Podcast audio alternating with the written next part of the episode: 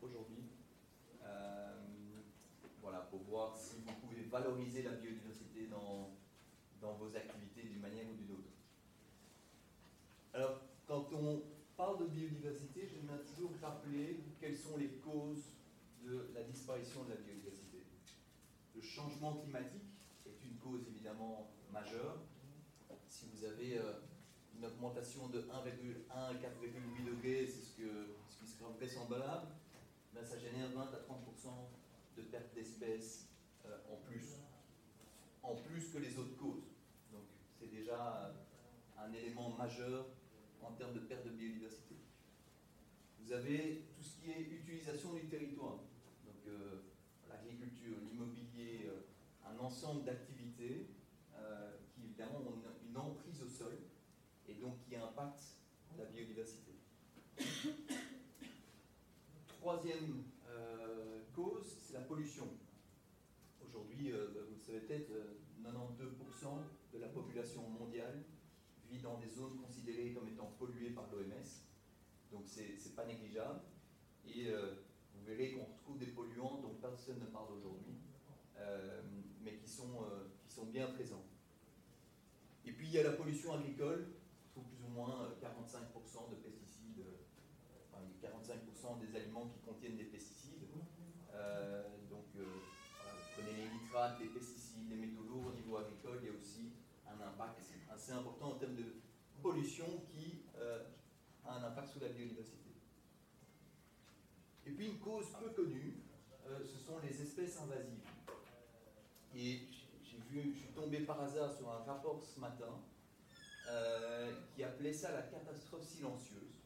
Et c'est vrai que même nous qui sommes dans le secteur, on, connaît, on, sait de quoi il s'agit, mais c'est pas évident de voir où sont ces espèces invasives. Ça représente une valeur annuelle de 160 milliards d'euros. Donc entre les années 70 et 2000, les plantes invasives, enfin les espèces invasives ont représenté 1200 milliards d'euros. Donc c'est l'équivalent du PIB de 50 pays africains pour traiter ces espèces. Donc, pour vous dire euh, l'impact de ces espèces invasives qui sont là parce qu'on n'a pas pris les mesures. Euh, vous avez le moustique tigre qui euh, est ici présent en France, vous avez plein d'espèces exotiques qui arrivent et on n'a pas pris de mesures pour les éradiquer. Petite note, parce qu'on me demande toujours ici, tiens, vous avez un accent, d'où ça vient? Vous l'avez sans doute reconnu. Donc je viens d'une petite province française qui s'appelle la Belgique. Euh, voilà, mais comme ça, vous, vous, savez, on est une entreprise belge à la base, mais très, très active en France également. Et la dernière cause, c'est l'exploitation des ressources. Donc ça, vous savez tous que plus ou moins au mois de juillet, je pense qu'on arrive euh, à 100% des ressources en termes d'exploitation. Euh, donc évidemment, l'impact est important. Alors à quoi elle sert la biodiversité? Elle a plein de ce qu'on appelle des services écosystémiques. Donc, je suppose que vous savez tous que ce qu'on mange dépend directement de la biodiversité, mais elle a plein d'autres euh, euh, services. C'est un rapport du WWF qui est assez intéressant à lire, avec euh, énormément d'informations. il y a tout ce qui est régulation, donc du climat, les inondations, le sol, etc. Tout ça est régulé par la biodiversité. Vous avez tout ce qui est soutien, évidemment, au, à l'aspect nutritionnel des sols, euh, la formation des sols, la photosynthèse, euh, qui est un élément important. Il y a tout ce qui est culturel, sportif, euh, touristique, et puis évidemment il y a tout ce qui est lié à l'approvisionnement. Et donc je suis content d'entendre hier bah, la directrice RSE de LVMH qui rappelait que derrière une vitrine LVMH, bah, il y a du coton ou il y a d'autres matières qui sont directement liées à la biodiversité et qui peuvent l'impacter positivement ou négativement. Et si je prends rien que la pollinisation, ça représente une valeur de 150 milliards euh, dollars par an. Évidemment, les pollinisateurs, ils dépendent des espèces végétales qui sont en train de disparaître et autres. Et donc, si vous prenez un indicateur qui est simple à avoir, c'est l'indicateur de disparition des colonies d'abeilles. Alors, ne peut pas faire euh, le parallélisme entre des colonies d'abeilles, des abeilles sauvages et autres, mais disons que c'est un indicateur qui est assez simple à obtenir. En moyenne, on est plus ou moins à 30% de perte de colonies d'abeilles par an. là où il y a une dizaine d'années, quinzaine d'années, était considéré comme étant raisonnable par les apiculteurs, c'était plus ou moins 10%. Donc on voit que euh, voilà, c'est un type de pollinisateur est déjà extrêmement impacté par euh, un ensemble d'éléments liés à la, aux causes de disparition de la biodiversité. Alors, en quoi tout ça peut être utile pour euh, vos activités, en tout cas les activités d'entreprise ou de pouvoir public même? Il y a trois grands facteurs aujourd'hui. Premièrement le facteur régulatoire. Euh, il y a la directive taxonomie qui est sortie, qui va intégrer la biodiversité, on l'espère, à partir de l'année prochaine, donc avec des obligations de reporting au niveau des grosses entreprises, des, acteurs euh, financiers et autres, et donc bah, ça va clairement toucher tous les acteurs de l'écosystème économique euh, à terme. Le deuxième aspect, c'est euh, tout ce qui est ESG, RSE. Donc il y a plusieurs groupes de travail aujourd'hui. Euh, qui travaille justement sur les différentes approches pour la loi de taxonomie. Il y a les Science-Based Targets que vous connaissez sans doute pour le climat qui lancent Science-Based Targets for Nature. vous avez la TNFD qui lance aussi des indicateurs de risque en matière de biodiversité. Donc il y a un ensemble de standards. Il y a ISO, euh, pour lequel on fait partie des groupes de réflexion aussi pour euh, définir des normes ISO en matière de biodiversité. Donc tout ça, ça va évidemment accentuer le besoin d'agir en matière de biodiversité. Et puis il y a un dernier aspect qu'on oublie souvent, parce que ce qu'on entend souvent euh, au niveau RSE, c'est qu'il y a beaucoup de reporting au niveau de, ces enjeux, mais en fait, il ne faut pas oublier que la biodiversité, elle peut aussi créer de la valeur vos activités. Donc si vous l'intégrez complètement dans vos activités, elle peut créer une valeur autre que simplement une valeur, je dirais, de reporting. Ce matin, euh, je voyais un rapport de, de McKinsey. Alors, je sais que McKinsey, un, mauvais mot en France pour le moment, je crois, mais euh, je trouvais le rapport assez intéressant. C'est pas nous qui avons payé McKinsey, je vous rassure. Euh, ils, ils ont constaté que sur les 500 grosses entreprises au niveau mondial, 95% de ces entreprises considèrent que le, climat, que le climat, le changement climatique est une réalité, que ce changement climatique va impacter leurs entreprises, etc. Donc, une vraie conscience de la problématique du changement climatique. 51% de ces entreprises ont la même conscience pour la biodiversité.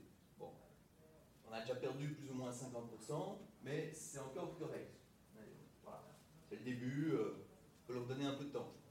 Ce qui est plus intéressant, c'est de voir que 83% de ces entreprises ont communiqué des, objectifs clairs en matière de changement climatique, de réduction euh, CO2, etc.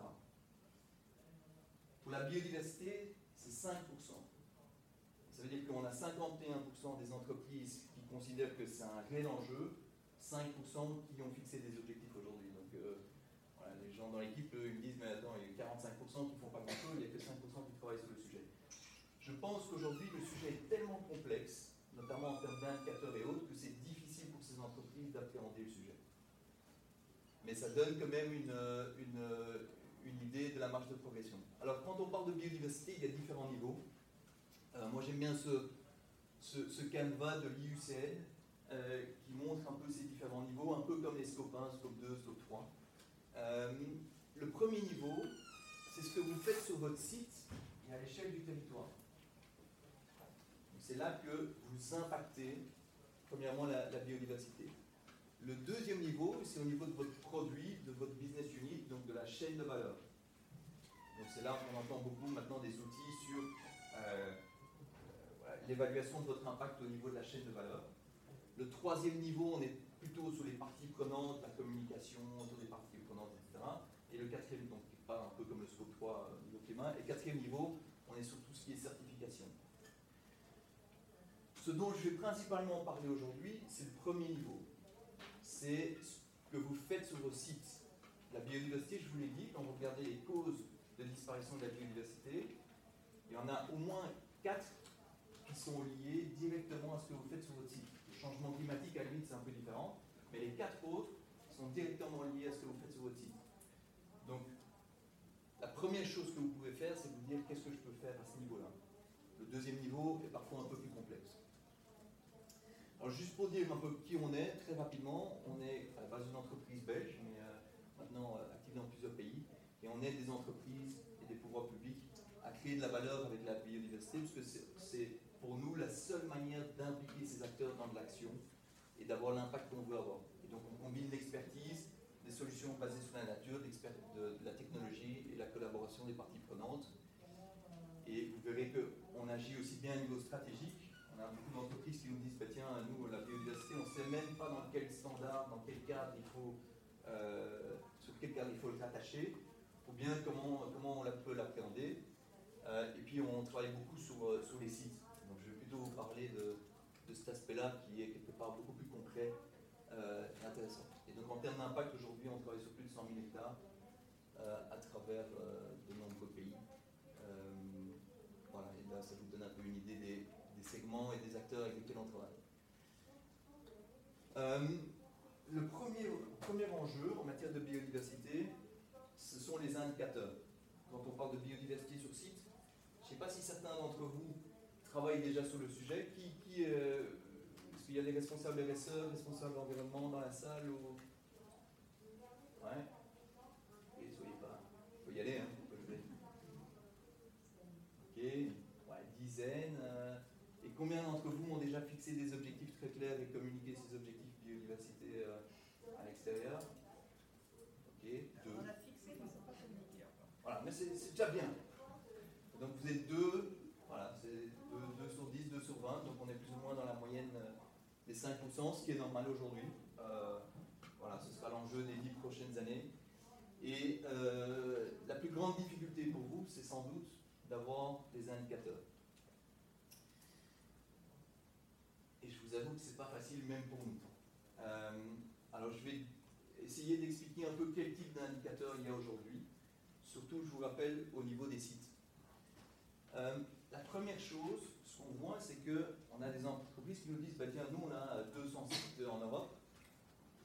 On ne va pas savoir aller analyser tous ces sites. Comment on fait déjà pour prioriser ces sites Donc la première action qu'il faut généralement essayer de faire, c'est de se dire, bah, tiens, quels sont les sites où il y a un risque d'impact, où j'ai une dépendance à la biodiversité, et vraiment de les localiser, les prioriser. Deuxième aspect, c'est les analyses quantitatives que j'ai appelé quantitatives, à la limite c'est des analyses plutôt statiques, je vais vous expliquer pourquoi. Troisième niveau, c'est des analyses qui commencent à être beaucoup plus dynamiques, beaucoup plus intéressantes. Il y a peu d'acteurs aujourd'hui qui sont déjà à ce niveau-là. Et le quatrième niveau, euh, c'est un peu plus futuriste, euh, et c'est une conviction que nous on a, c'est plutôt euh, l'intelligence artificielle et la modélisation. Je vais vous expliquer un peu chacun de ces niveaux. Le premier niveau, c'est la localisation et la priorisation. Aujourd'hui, en fait, il y a très peu d'outils pour, si vous, avez 200 sites, pour vous dire, tiens, si je dois en prendre 10 sur lesquels je vais travailler, il n'y a quasi pas d'outils aujourd'hui. Il y a un outil qui s'appelle IBAT, IBAT, euh, qui donne des indications très macro, on va dire, euh, sur les zones euh, préservées autour d'un site ou sous les espèces en danger. Donc c'est des indicateurs très très très euh, macro à une distance assez importante de votre site. C'est basé sur des bases de données internationales, donc ça, a déjà, un intérêt.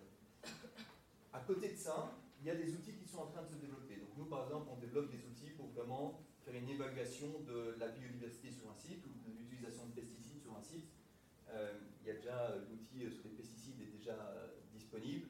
Et donc on continue sur l'aspect biodiversité avec des acteurs comme Accenture, Microsoft qui commencent à comprendre que c'est important. Donc sachez qu'il y a des outils qui commencent à exister, notamment des outils cartographiques, pour vous dire, bah, tiens, quels sont les sites qui sont prioritaires. mais ce n'est pas encore simple. Le deuxième niveau, c'est d'avoir des indicateurs ce que j'ai appelé quantitatifs, c'est des indicateurs un peu plus statiques. Et donc là, je vais vous le faire simple, mais c'est en gros, vous avez un écologue qui va venir sur le site et qui va calculer la surface que vous impactez. Donc si vous avez une surface d'un hectare, on va regarder ce que c'est une surface quelque part qui peut être allouée au biotope et que vous faites une promotion immobilière, eh bien on va regarder la surface de ce biotope que vous impactez. Et dans certains pays aujourd'hui, vous avez déjà dans le développement immobilier des obligations légales, par exemple en Angleterre, euh, euh, de compenser l'impact que vous avez sur ces indicateurs de surface. Maintenant, et donc il y a quelques indicateurs de surface qui commencent à être connus et qui sont, qui sont déjà un premier niveau d'indicateur intéressant à utiliser. Le problème d'un indicateur de surface, c'est que ça ne vous dit rien sur la qualité de la biodiversité. Si vous avez une, une zone verte d'un hectare, ça ne euh, signifie pas qu'il y a une biodiversité intéressante sur cette zone verte. D'ailleurs, prenez votre jardin et que vous tondez votre jardin en permanence, ben, euh, il y aura peu ou plus de biodiversité après quelques temps. Donc, ces indicateurs de surface sont intéressants, donnent déjà une, idée, sont assez simples à utiliser, mais sont, difficiles à mettre en place sur beaucoup de sites et ne sont pas très euh, dynamiques. Et donc, on voit une tendance aujourd'hui l'émergence d'indicateurs beaucoup plus dynamiques. Euh, un premier, c'est euh, des indicateurs liés à ce qu'on appelle l'IADN. Donc ça, on va prendre des échantillons et on va voir quels sont, les, ADN des espèces contenus dans cet échantillon. Et donc, on a par exemple aujourd'hui des méthodes pour euh, la biodiversité terrestre, terre, faune, flore, aquatique, biodiversité des sols qui est très intéressante ça, l'ADN, c'est sans doute quelque chose qui va changer le marché, dans le sens où on peut très facilement et à coût réduit avoir des indicateurs sous les espèces qui, ont, qui sont présentes ou qui ont été présentes et qui laissent des traces d'ADN. Alors cette méthode a évidemment ses limites, euh, parce que si vous prenez des excréments et que vous voyez euh, l'ADN euh, d'un animal, ça ne veut pas dire que cet animal est en présent sous le site, mais au moins ça donne des indications sur la qualité de l'écosystème. Euh, et c'est beaucoup plus simple à utiliser que d'envoyer des, écologues partout sur le site. Je vais vous donner une application, une, application de cette, méthode euh, que nous, on a, on fait tout ce qui est ADN, sol, végétal, faune, flore, etc. Mais on a un outil qu'on a développé il y a 10 ans lié à l'abeille. Donc nous, on voit l'abeille un peu comme un petit drone naturel.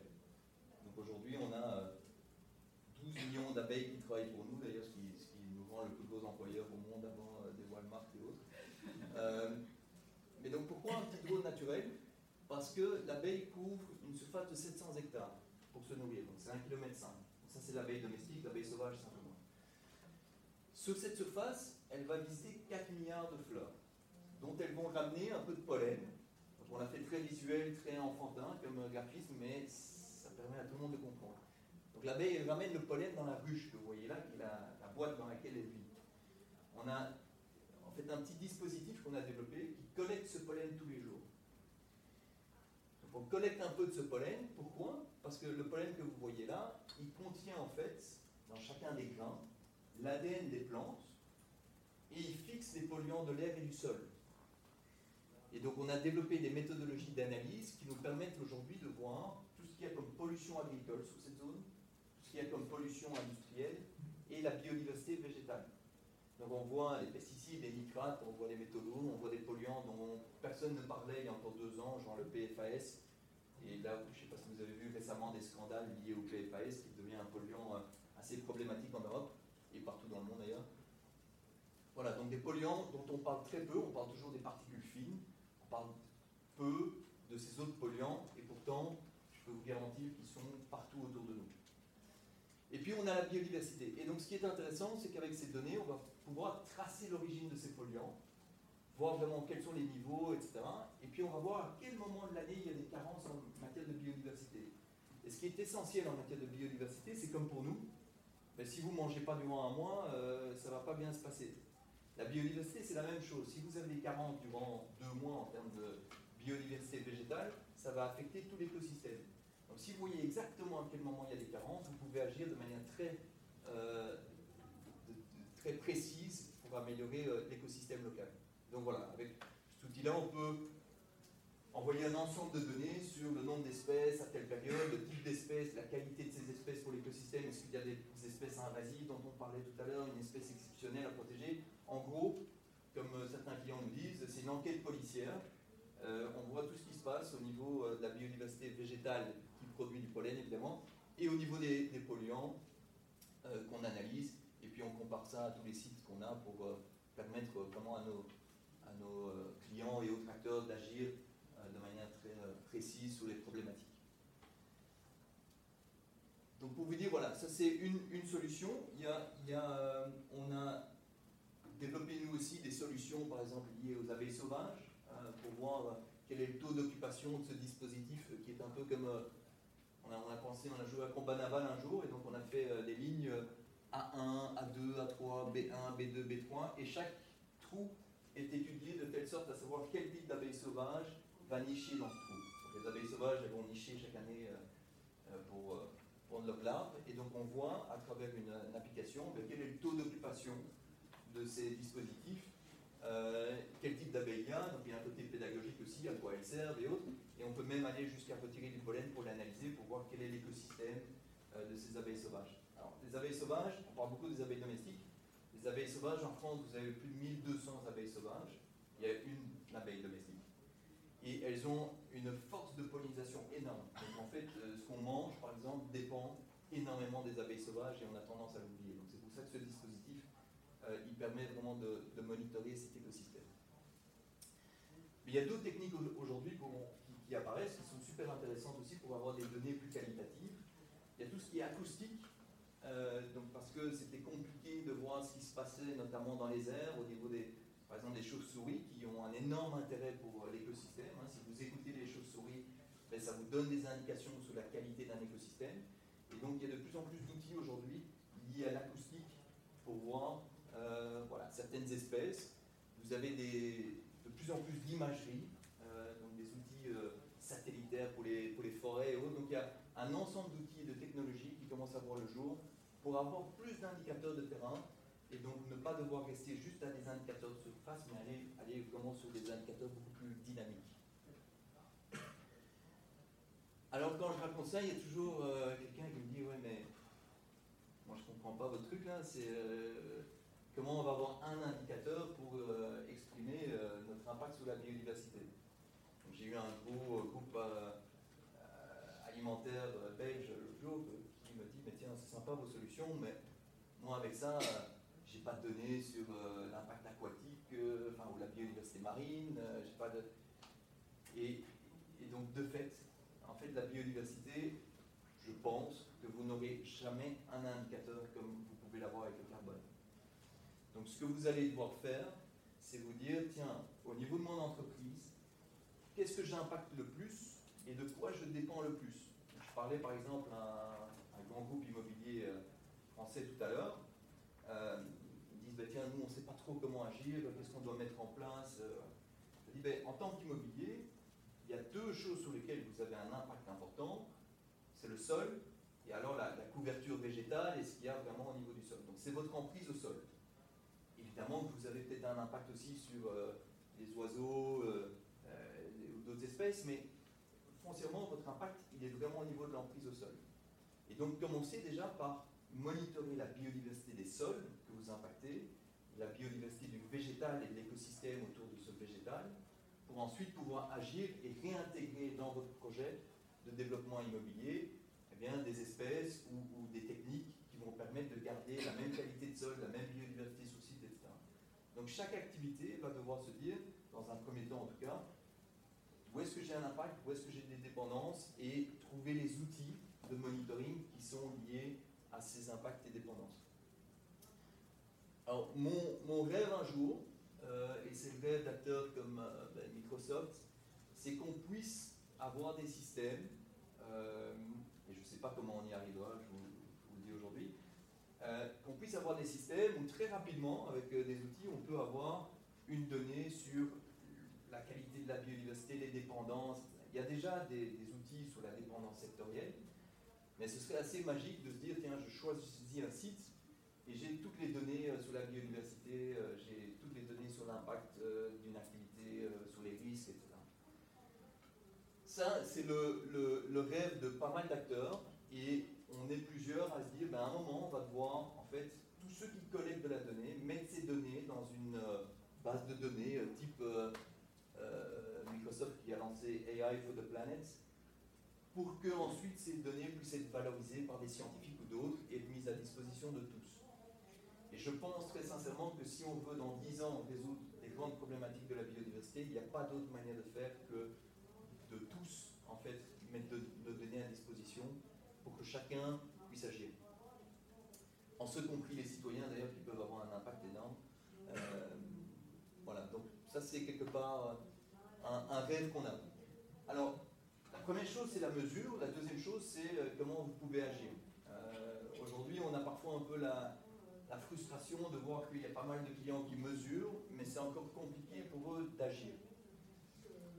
Euh, et donc en matière d'action, quand on parle en tout cas de biodiversité végétale et l'écosystème qui l'entoure, il y a deux choses que vous pouvez faire. La première chose, elle est évidente, c'est que vous pouvez planter. La deuxième chose qui est moins évidente, c'est que vous pouvez bien mieux gérer votre site. Et je vais vous donner un, mais on est filmé donc je ne peux pas dire qui, mais un gros acteur dans le secteur du textile, mode, chaussures, qui a fait un, site remarquable euh, au niveau euh, environnemental. Euh, ils ont planté massivement, et on parle en millions d'euros. Et donc on a monitoré leur site en se disant, ça va être le, beau projet qu'on ait en termes d'indicateurs d'impact. Mais il se fait que l'impact a été quasi nul. Pourquoi? Parce qu'ils ont beau avoir planté des, des façades végétales qui d'ailleurs ne servaient pas à grand chose et utilisaient beaucoup d'eau, mais ils ont très mal géré leur site.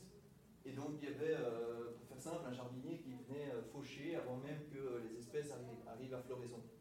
Donc en fait, ces millions d'euros de plantation n'ont servi à rien. Ils ont changé de gestionnaire, donc on a changé de gestionnaire, et d'une année à l'autre, on a vu une augmentation de 300 à 400% euh, d'espèces. Donc la manière dont vous gérez votre site a une importance cruciale pour améliorer la biodiversité. Alors aujourd'hui, soit vous pouvez le faire sur votre site, soit il y a moyen de contribuer à la biodiversité à travers d'autres acteurs. Nous, par exemple, on sécurise des sites pour vraiment euh, régénérer la biodiversité végétale, pollinisateurs, euh, voilà, parler végétal assez bas, donc des haies, euh, des, prairies fleuries, etc. Et donc, quelque part, les entreprises, les entreprises peuvent contribuer, acheter des mètres carrés, et nous, on met tous nos outils d'indicateurs pour qu'ils voient l'impact qu'ils ont. Mais vous avez des acteurs ici, notamment sur la reforestation, qui commencent à intégrer aussi la notion de biodiversité dans leurs activités. Et euh, c'est un peu le même modèle, mais au niveau de la forêt, ce, qui est, extrêmement important aussi. Maintenant, il y a d'autres manières de valoriser aussi euh, la biodiversité. C'est de se dire, tiens, si je mets de la biodiversité sur mon site, est-ce qu'elle peut améliorer euh, la qualité de mon bâtiment, par exemple? Donc, vous connaissez sans doute tous les effets d'îlot de chaleur, récupération d'eau, certification de BM, tous ces trucs-là. Donc, il y a moyen vraiment de valoriser la qualité d'un bâtiment autre, mais il y a aussi moyen d'agir sur les occupants de ce bâtiment.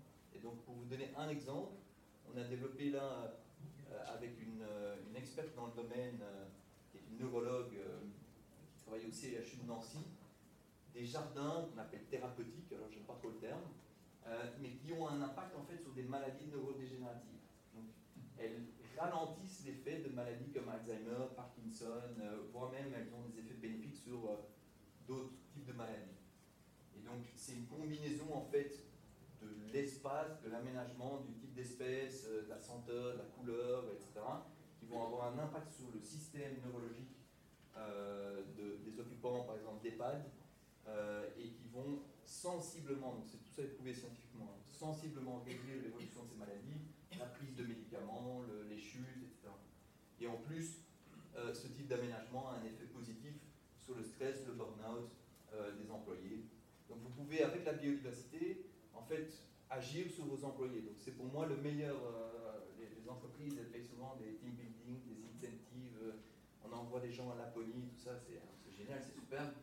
Mais ça coûte beaucoup moins cher de faire un aménagement biodiversité sur votre site que tout le monde peut utiliser à tout moment de la journée et qui aura beaucoup plus d'effets bénéfiques en termes de rencontres, en termes de bien-être, en termes de réduction du stress, de capacité de se reconcentrer, etc. Donc, oubliez la Laponie durant quelques temps et faites un aménagement sur votre site. Euh, ça a plus d'effets bénéfiques. Alors évidemment, il y a tout ce qui est agriculture raisonnée, régénérative, il y a beaucoup d'acteurs qui en parlent aujourd'hui. Euh, voilà. Et rapidement, je vais vous montrer trois cas concrets euh, d'effets bénéfiques ou d'acteurs pour qui il y a vraiment moyen d'avoir des effets bénéfiques à travers la biodiversité. Il y a tous les acteurs du territoire ici, c'est une ville bien connue, euh, c'est une ville belge, mais c'est le même projet qu'on mène en France, vous aviez trois problématiques. Donc on a fait toute une stratégie biodiversité et puis on a monitoré avec le système d'abeilles, on a vu qu'au niveau du port, il y avait des émissions de polluants liées à des bateaux asiatiques qui arrivaient à des moments spécifiques de l'année. Et avec ces informations, ils ont pu. Deuxième problématique, c'était lié à l'agriculture, plus spécifiquement la production de pommes de terre et de pommes. Et donc avec ces données-là, les agriculteurs, quand ils voient ces données, la première chose qu'ils me disent, ils disent, bah, on sait qu'on utilise ces produits, mais en fait, euh, on ne se rend pas compte à quel point on touche notre santé, on touche notre sol, on touche... et donc ils ne se rendent pas compte que ces produits restent dans l'environnement. Quand on leur montre ces chiffres, c'est les premiers à dire ben, on va agir. Et après, ils se mettent dans une transition, et donc là, on a réduit l'utilisation euh, des pesticides de manière très sensible, on a augmenté la biodiversité de 400%. Donc en impliquant toutes les parties prenantes au niveau de la municipalité. Et donc, c'est intéressant pour les entreprises parce que dans 80% des projets qu'on mène, les entreprises vont peut-être initier le projet, mais il y a un moment où elles vont partager les données aux, municipalités ou aux parties prenantes. Et donc quand vous êtes dans une réflexion RSE d'intégration des communautés locales, des parties prenantes, la biodiversité est un super outil pour justement faire le lien avec ces parties prenantes, notamment ben voilà, des développeurs immobiliers, des acteurs qui doivent obtenir des permis et d'autres. Deuxième type d'acteurs, c'est ceux qui doivent protéger leurs ressources. Donc le secteur de l'eau est impacté par les pesticides, dépend évidemment de la biodiversité, euh, qui a des effets bénéfiques pour l'eau, euh, dépend de l'eau évidemment, le secteur agroalimentaire dépend de la biodiversité, le secteur des cosmétiques, etc. Il y a plein de secteurs qui dépendent de la biodiversité et qui sont impactés par la présence de polluants. Ici, vous avez euh, une zone viticole et en dessous, un producteur d'eau. Donc on retrouvait plus de 25 pesticides, 5 interdits au niveau européen, dont certains depuis 10 ans, euh, et 10 qui étaient au-dessus des seuils euh, tolérés par l'Europe. Voilà, la viticulture, parfois, elle, est un peu consommatrice, euh, mais on a pu réduire cette consommation de manière assez sensible. Et donc ça a eu des effets bénéfiques pour les agriculteurs, pour leurs pour la protection des nappes phréatiques et de la production d'eau. Et les troisièmes acteurs qui, ont intérêt à agir hein, sur site, c'est ceux qui ont un impact négatif ou qui sont perçus comme tels. Parce que quand vous voyez la fumée qui sort, euh, ben voilà, vous dites il pollue, pas toujours le cas. Euh, mais en tout cas, ils doivent agir pour avoir un impact positif. Et donc si vous prenez euh, des projets immobiliers, c'est un projet qu'on a mené avec Grand Paris Aménagement, ou des projets de carrière ou autres, en fait ces acteurs, s'ils intègrent les données de l'environnement, et pas seulement les données de leur site, et ça c'est important, quand vous travaillez sur la biodiversité, c'est votre site et le territoire. Votre site doit participer à un corridor écologique, il doit être complètement intégré dans le territoire. Si vous ne faites qu'un bilan de votre site, et pas du territoire, vous allez planter ou agir sans tenir compte du reste de la biodiversité. Or, la biodiversité n'a pas de frontières par rapport à votre parcelle. Donc ça, il faut le répéter, le répéter. Vous devez avoir des données sur l'écosystème global. Et puis vous devez réfléchir à votre projet en tenant compte de ces données.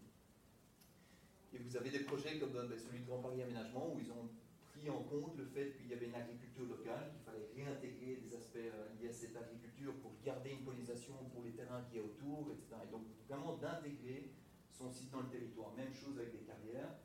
Euh, si je vous montre cette, euh, ce cas-ci, c'est une carrière qu'on a aidé à, redesigner un peu la gestion de la carrière en termes de biodiversité.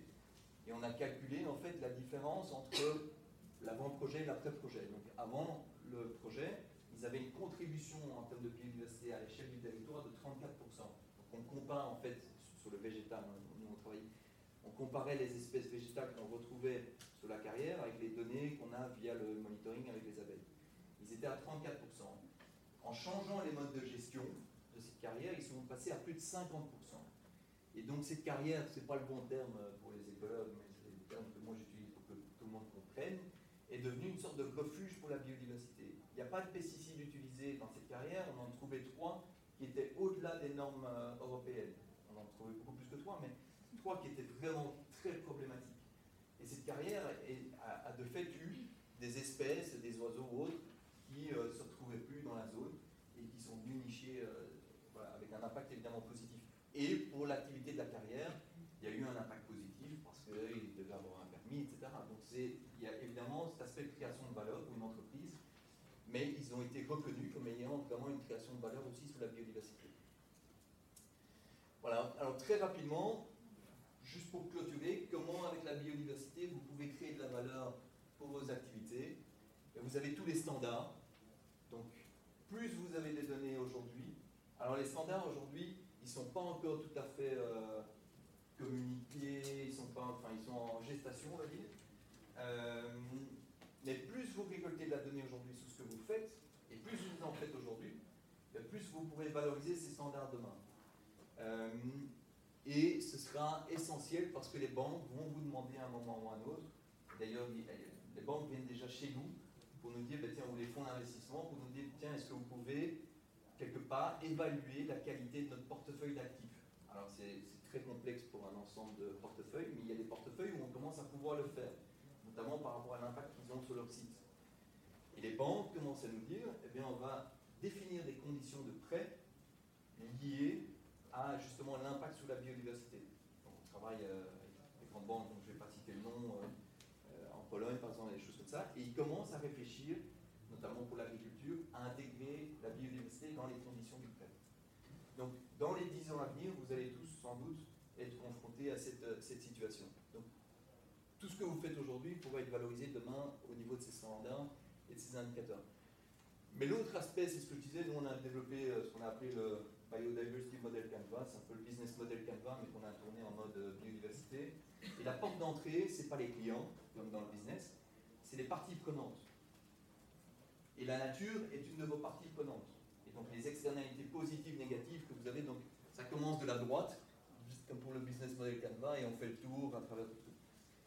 Et on se dit, ben tiens, quelles sont les parties prenantes, en ce compris la nature, sur lesquelles on a de l'impact, sur lesquelles on a une dépendance, et comment avec la biodiversité, on peut créer de la valeur avec les services écosystémiques de la biodiversité. Et donc c'est de se dire, sortons juste du modèle de reporting ESG, euh, e essayons de réfléchir vraiment à un modèle de business qui crée de la valeur à travers la biodiversité. C'est pas facile, mais il y a moyen. Et là, vous avez les, grands axes de création de valeur euh, que nous, on constate euh, à travers les différents projets qu'on mène en matière de biodiversité. Donc vous avez évidemment des axes plutôt environnementaux. comme j'ai expliqué, on peut améliorer la qualité de l'air, on peut améliorer la qualité du sol, on améliore l'agriculture, on peut protéger la production d'eau euh, et un ensemble de ressources. Mais il y a aussi des, impacts business, euh, votre positionnement, votre marque, les aspects euh, reporting ESG, les permis, les certifications, les labellisations. et puis il y a ce côté plus humain, mettre dans le business des actifs immobiliers, vous pouvez avoir une création de valeur euh, sur vos actifs immobiliers. Et puis il y a l'aspect plus humain, c'est comment se reconnecter à la communauté locale. Et ça, dans tous les projets qu'on mène, on arrive à ça, dans tous.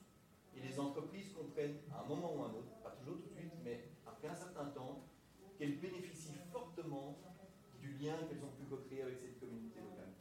Et puis il y a le bien-être voilà, de vos employés, des occupants du bâtiment, de la nature, de l'environnement et de vous-même, parce que quelque part, vous serez tous fiers d'avoir mis en en faveur de la biodiversité euh, pour le futur. Voilà. Donc c'est, voilà, je vais vous présenter un peu des, outils, euh, des solutions qui permettent d'agir sur votre site aujourd'hui euh, et comment avoir des, grandes lignes de création de valeur tant par rapport à des standards que par rapport à un modèle ou, des choses beaucoup plus opérationnelles et terre comme le bien-être de vos, de vos employés. Je ne sais pas s'il y a des questions.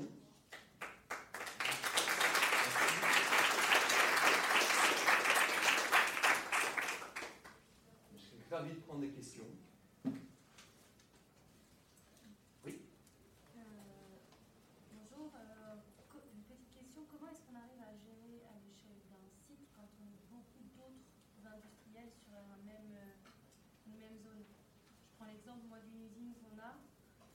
on est dans une zone? D'activité, en plus il y a un aéroport à côté. Comment est-ce qu'on arrive Parce que si on le fait à notre échelle propre, je pense que l'impact sera très limité.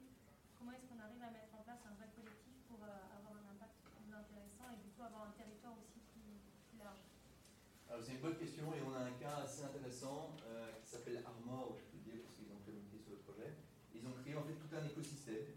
Donc ils ont pris euh, tous les acteurs du territoire, ils se sont dit, bah, tiens, quel est notre impact sur la biodiversité, quelle est notre dépendance sur la biodiversité, et qu'est-ce qu'ensemble on peut faire, donc c'est le même modèle, mais appliqué à l'échelle de tous les acteurs, qu'est-ce qu'ensemble on peut faire, mutualiser les efforts, pour qu'on crée cette valeur pour tous les acteurs. Donc si je reprends le projet de Grand Paris Aménagement, mais c'est à côté de l'aéroport d'Orly, je regarde ma collègue euh, Roissy, bon, voilà. je me trompe toujours d'aéroport moi quand je... Mais voilà, il y a, et il y a d'autres acteurs, et donc on peut euh, justement agir ensemble, partager les données, donc quand on, on est sur des sites, euh, on monitore des sites, euh, euh, voilà, en, Pologne par exemple, avec un, acteur bancaire, euh, qui veut euh, monitorer des clients Smart City ou des cli- clients agriculteurs, il y a des aéroports, eh bien on va partager les données à cet aéroport pour lui dire ben voilà ce que vous pouvez mettre en place pour réduire l'impact. Et donc, le modèle d'Armor, euh, qui s- ce sont des industriels euh, en Normandie, sauveur ma part, Bretagne, Normandie, non Bretagne, voilà. Euh, pas très loin. Voilà. Euh, mais ils ont créé un super écosystème comme ça. Donc euh, il faut aller, il faut aller voir ce cas-là qui est assez intéressant. Par contre, là, là, ce que vous dites est, est- est juste, c'est qu'on nous dit souvent, nous on est sur un site industriel, des grands de la pétrochimie ou des choses comme ça, ils nous disent, ben, on est sur un site, mais en fait, euh, on, regroupe un ensemble d'acteurs de la pétrochimie. Donc comment vous allez voir que ça vient de chez nous? Alors, on leur dit, ben, ça, non, on va pas savoir le voir, si vous faites tous la même chose, mais c'est quand même sympa et et chouette de voir ce que vous faites tous ensemble pour que peut-être vous puissiez agir pour diminuer votre impact tous ensemble.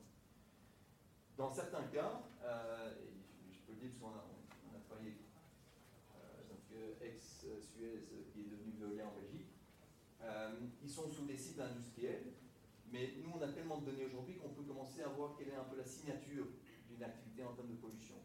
Et donc on peut commencer à dire, bah, tiens, si ça vient plutôt euh, d'une euh, usine de recyclage, si ça vient de telle, activité. Et eux, en fait, ils nous avaient dit, bah, tiens, on a mis tout ce qu'il fallait en place pour ne plus avoir de pollution. On dit, bah, tiens, c'est bizarre parce qu'on trouve des niveaux de plomb euh, qui sont euh, assez importants, euh, il y a de euh, ouais, on veut bien du cuivre, mais du plomb, tout ça, non. Et en fait, ils se sont rendus compte que, donc ils incinéraient, et puis euh, ils stockaient mal ce qui avait été incinéré. Et donc il y avait une réémission des. Donc ils avaient fait tout ce qu'il fallait au niveau des filtrations et autres, mais en termes de stockage de ce qu'ils avaient incinéré, ça avait mal été géré, et donc ils réémettaient des polluants. Donc très facilement, en fait, avec ces données, ben, ils ont pu changer leur process et, euh, et- et ne plus émettre ces polluants. Donc voilà, il euh, mais c'est vrai que c'est des sujets sur lesquels il faut travailler souvent en écosystème. Justement, euh, bonjour, bah, merci d'abord pour euh, la présentation. Je voulais savoir justement, pour avoir une vision globale sur des territoires, notamment en termes d'impact sur la biodiversité, c'est c'est important de, de voir à l'échelle d'un territoire. Est-ce que vous ciblez aussi des collectivités euh, qui pourraient en fait euh, être euh, des porteurs de ce type de projet et qui mobiliseraient en fait les entreprises et les acteurs du territoire pour Ouais. se mettre tous d'accord, enfin, tous ensemble sur un projet de mesure Ouais. des impacts sur la biodiversité. Oui, on travaille avec plusieurs collectivités, euh, en France, en Belgique et ailleurs. Et c'est vrai que je dirais, nous, on pensait que ça allait être euh, 90% de, je l'ai bien dit en euh, de nos clients au départ. Et puis, euh, en fait, on s'est rendu compte que c'était plus les entreprises qui allaient s'investir. Mais maintenant, on voit que les à trouver ça important aussi. Et de fait, on mène des super projets, notamment en France. Euh, et donc Valérie, qui est là-bas au fond, connaît tous les projets en France et donc elle peut vous expliquer, mais avec des collectivités qui définissent déjà, on, les aide à définir leurs grands enjeux. Est-ce que vous êtes plutôt sur des enjeux agricoles. Et puis, avec nos outils cartographiques, on peut identifier les zones qui sont à risque, les zones sur lesquelles on doit travailler de manière plus spécifique, et, on met des choses en place comme ça à l'échelle d'une collectivité. Le, le projet dont je vous parlais, euh, qui s'appelle Knocket en, en- en Belgique, euh, ça a complètement changé l'écosystème de, toute cette collectivité. hein. Donc c'est devenu euh, la ville la plus euh, euh, positive en termes de biodiversité en Belgique. On trouve des pollinisateurs qu'on ne trouvait plus avant, des oiseaux, il y a un impact positif sur l'agriculture, c'est devenu de l'agriculture plus régénérative, etc. Donc tout, l'écosystème a changé grâce à, des mesures fait, qui ont permis aux gens de changer. Oui Merci de votre présentation. Est-ce que le biomonitoring est pertinent pour euh, évaluer l'impact d'une gestion forestière durable Oui, si serre durable. Ouais, Euh, d'accord. Mais on peut faire un avant-après. Ouais, euh, tout à fait. ça, vous le faites déjà Ouais. Ouais. Donc avec une forêt qui euh, est diversifiée. Oui, voilà, si on passe d'une, euh, du, à du, du monospécifique à des, Oui, tout à fait. du mélange, par exemple. euh, Ouais. Avec différents acteurs ici aussi qui Ouais, font de la reforestation. ok, merci. D'autres d'autres questions